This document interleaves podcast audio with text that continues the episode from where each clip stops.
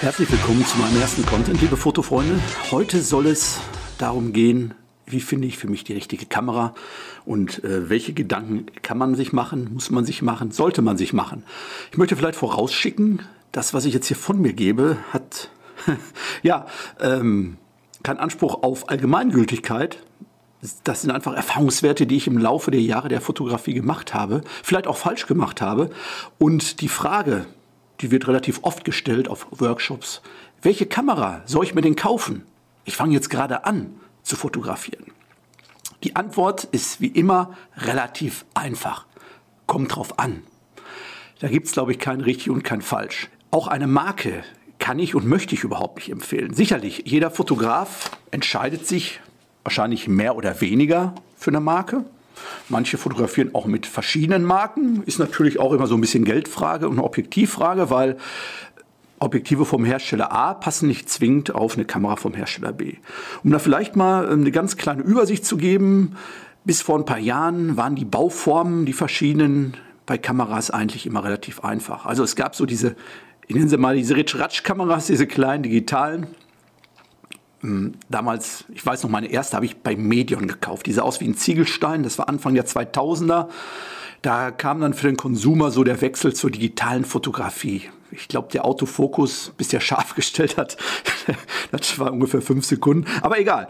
Ähm, also diese kleinen, kompakten Digitalkameras. Dann sind irgendwann die sogenannten Bridge-Kameras auf den Markt gekommen. Die erinnern vom Korpus eher an eine Spiegelreflexkamera haben aber auch nur ein festes Objektiv. Man kann da nicht die Objektive wechseln. Die sind auch größer als diese kleinen Kameras. Ja, die dritte, sicherlich bekannteste Bauform ist die sogenannte Spiegelreflexkamera, äh, auch DSLR abgekürzt für Digital Single Lens Reflex. Ja, hört sich cool an. Es geht aber eigentlich nur darum, oder vielleicht noch ein Wort, warum heißt das Spiegelreflex? Weil das Bild vom Objektiv über ein Pentaprisma dann im Sucher abgebildet wird. Also das Licht wird einmal umgeleitet um einen Spiegel oder über einen Spiegel. Das ist halt dieses namensgebende Element. Ist aber auch nicht weiter wichtig. Ja, dann kamen irgendwann so die genannten, sogenannten Systemkameras auf den Markt.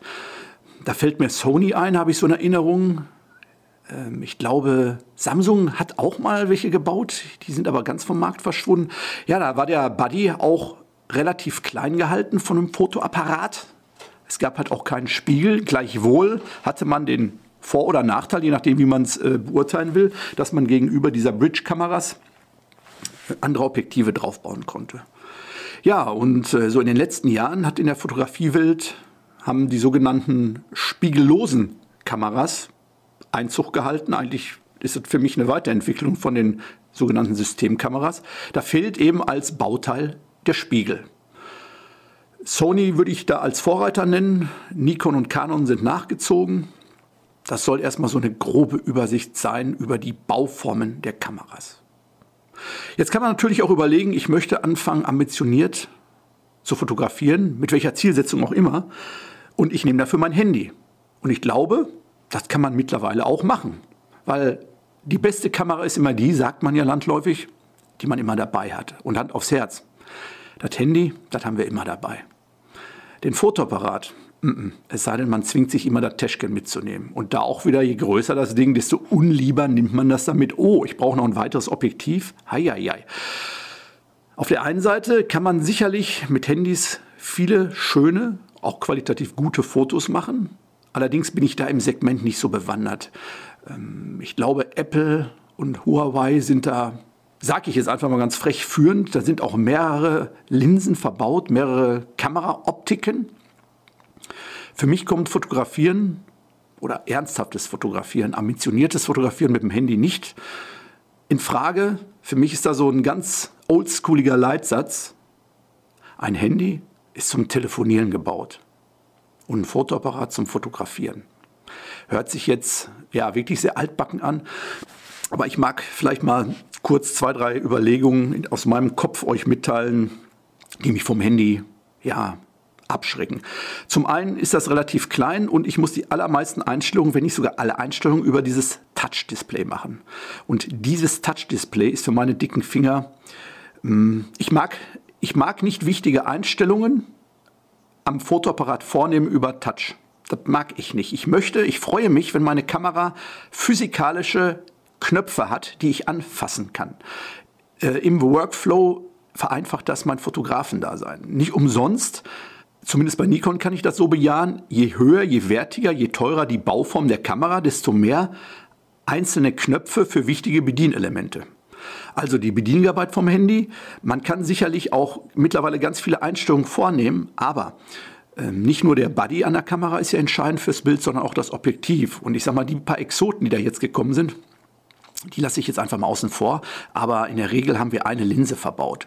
Und alles, was ich zoomen kann, ist digital. Und ich sag mal, digitaler Zoom ist eigentlich, ich sag jetzt mal übertrieben, schlechter Zoom. Analoger Zoom ist einfach besser, wo sich Glaselemente aneinander, zueinander verschieben und die Brennweite so verändern. Und ja, es gibt auch wieder Linsenaufsätze sicherlich. Und der dritte Punkt ist einfach die Sensorgröße, also das Speichermedium oder das, das Medium, die Halbleiterplatte, wo die Bildinformationen, die reinkommen, verarbeitet werden. Die ist natürlich im Handy erschreckend klein.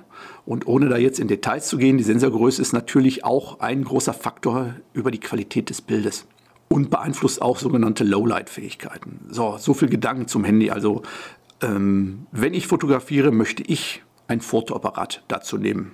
So spießig bin ich. Vielleicht auch noch ein weiterer Hinweis. Wenn ihr jetzt losziehen wollt und euch eine Kamera kaufen wollt, ist ja die ganz große Frage, kaufe ich die Marke A, B oder C? Ich glaube, es gibt nicht umsonst ganz viele Hersteller auf dem Markt. Das belebt halt auch, Konkurrenz belebt das Geschäft. Sicherlich die größten sind Sony, Nikon, Canon, Panasonic, Fuji, Leica. Ah, ich habe mir wieder keine Notizen gemacht. Olympus, das sind so, die mir jetzt äh, auf Anhieb einfallen. Decken auch nicht alle immer so das gleiche Portfolio bzw. Segment ab, aber auch hier.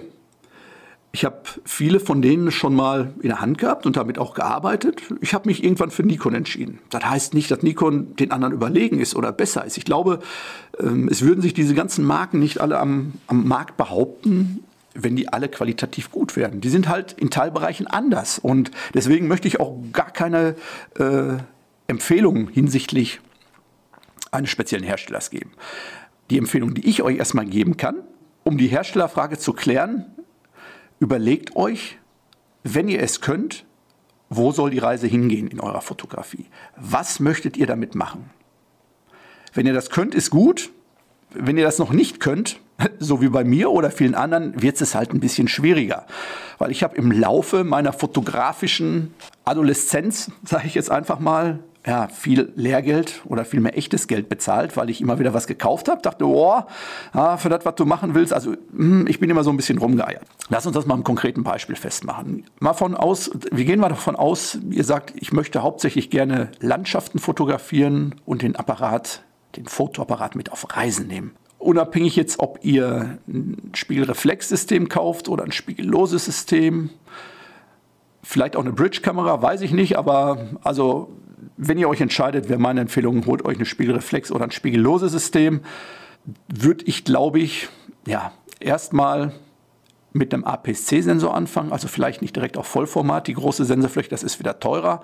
Da werde ich vielleicht nochmal ein gesonderes einen Podcast zu machen, wo da so die Unterschiede liegen. Also ein, ein DX heißt das Ganze bei Nikon, APS-C nennt es Canon, einen, einen etwas kleineren Sensor, der ungefähr 1,5 bis 1,6 mal kleiner ist von der Sensorfläche als der größte Vollformatsensor und vielleicht ein sogenanntes Reisezoom. Das sind in der Regel Objektive, die decken so eine Brennweite von 18 bis 200 ab, bei einer Lichtstärke von 3,5 bis 5,6. Das sind natürlich jetzt nicht die High-End-Linsen, die auch bei Dunkelheit noch unglaublich lichtstark sind und haben auch nicht die unglaubliche Abbildungsleistung. Aber das ist überhaupt nichts Schlechtes.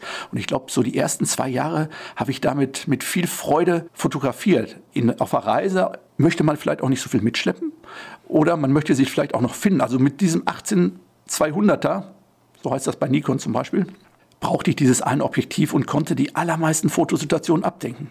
18 mm ist eine sehr kleine Brennweite, ich kann weitwinklig arbeiten, aber ich konnte auch Details ranzoomen äh, auf 200. Natürlich kann man damit auch mal ein Porträt machen.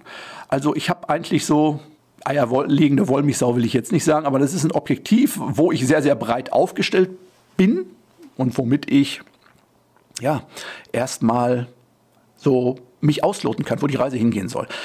Ich hatte als Buddy ein Modell der 5er Serie, die 5200 von Nikon, die hatte, glaube ich, auch schon 24 Millionen Pixel.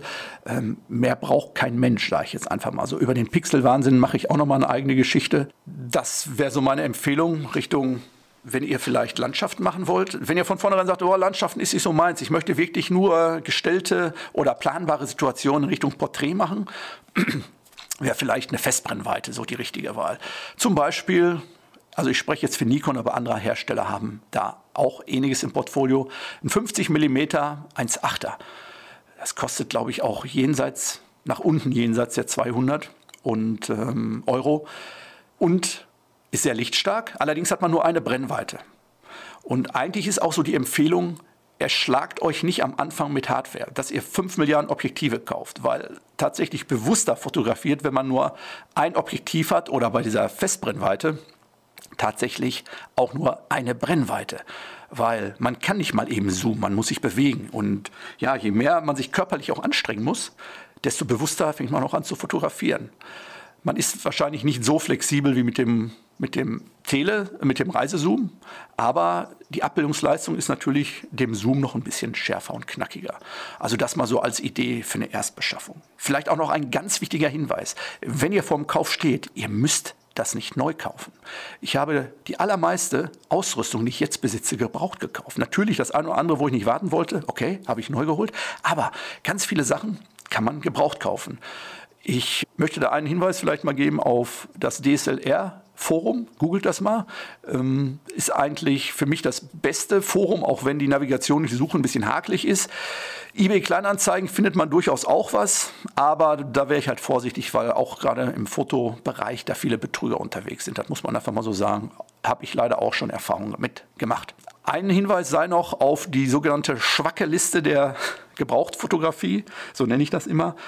Eine Fotografenversicherung, Pöpping heißt die, die führen eine Gebrauchpreisliste. Und für mich ist das immer ein probates Mittel, einfach mal zu gucken, das, was ich haben möchte, ist denn dieser reelle Preis oder der Preis, der da angeboten wird im Internet, ist der denn, ist das denn okay?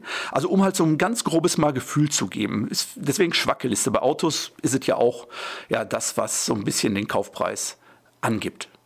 Ja, was ist beim Gebrauchbaus noch wichtig? Na klar, der gesamte Zustand habe ich noch Garantie. Ein Wort noch, die Auslösung. Ich weiß nicht, ob ihr es wusstet, ihr könnt anhand, eines Bildes, anhand der EXIF-Daten über gewisse Seiten im Internet die Auslösungszahl der Kamera ermitteln. Und das ist für den Gebrauchkauf wichtig. Warum? Auslösung bedeutet, dass bei einer Spiegelreflex der Spiegel geklappt ist und der Verschluss auf und zugegangen ist, ohne das jetzt im Detail zu verkomplizieren. Das gleiche gilt bei den Systemkameras bzw. den spiegellosen Kameras. Diese beiden Teile sind deswegen entscheidend, weil es ja Mechanik ist. Mechanik kann verschleißen. Und wenn man diesen Wert ermittelt, hat man halt so ein Gefühl, ja, wie viel die Kamera in Betrieb war. Da ist jetzt auch wieder entscheidend, welches Modell ihr kauft. Das kann man immer beim Hersteller googeln, auf wie viele Auslösungen bzw. Spiegelklappungen so ein Buddy ausgelöst ist, äh, ausgelegt ist. Also ich weiß es bei Nikon, die D850 ist natürlich etwas hochpreisige Kamera, da ist der Verschluss auf 200.000 Auslösungen ausgelöst. Also so habt ihr auch beim Gebrauchkauf zumindest mal so ein Gefühl, was hat das Gerät schon auf dem Buckel. Genau, also man muss es nicht neu kaufen. So, jetzt nochmal zurück zur Herstellerfrage. Welche Herstellerfrage wäre denn die richtige? Da kann ich auch nur empfehlen, geht einfach mal in den Flächenmarkt oder in, Verkauf, in, in, in ein Fotogeschäft eures Vertrauens und nehmt einfach mal ein Gerät in die Hand und knipst mal ein bisschen rum. Die Kameras unterscheiden sich von der Haptik, vom Anpassen, von der Baugröße, von der Menüführung, wo die einzelnen Funktionen liegen. Da gibt es auch kein richtig und kein falsch. Dem einen gefällt das besser, dem anderen das glaube, das ist auch eine ganz subjektive Sache. Man muss da einfach ein Gefühl für entwickeln und sagen, jo, das liegt mir mehr als das andere. Was es vorher nachher wird, was es nachher letztendlich wird, entscheidet sicherlich das Bauchgefühl auch, weil fotografieren können die alle und auch natürlich am Ende des Tages der Preis.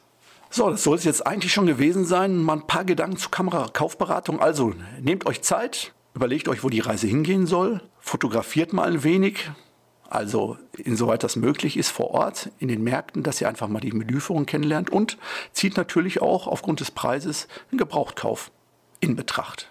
Und dann ja, bleibt eigentlich nichts über, fotografieren, fotografieren, fotografieren, weil ich glaube, mit jedem Foto, was man macht, lernt man einfach auch dazu. Auch wenn es am Anfang ein bisschen steinisch ist, muss man einfach mal dranbleiben.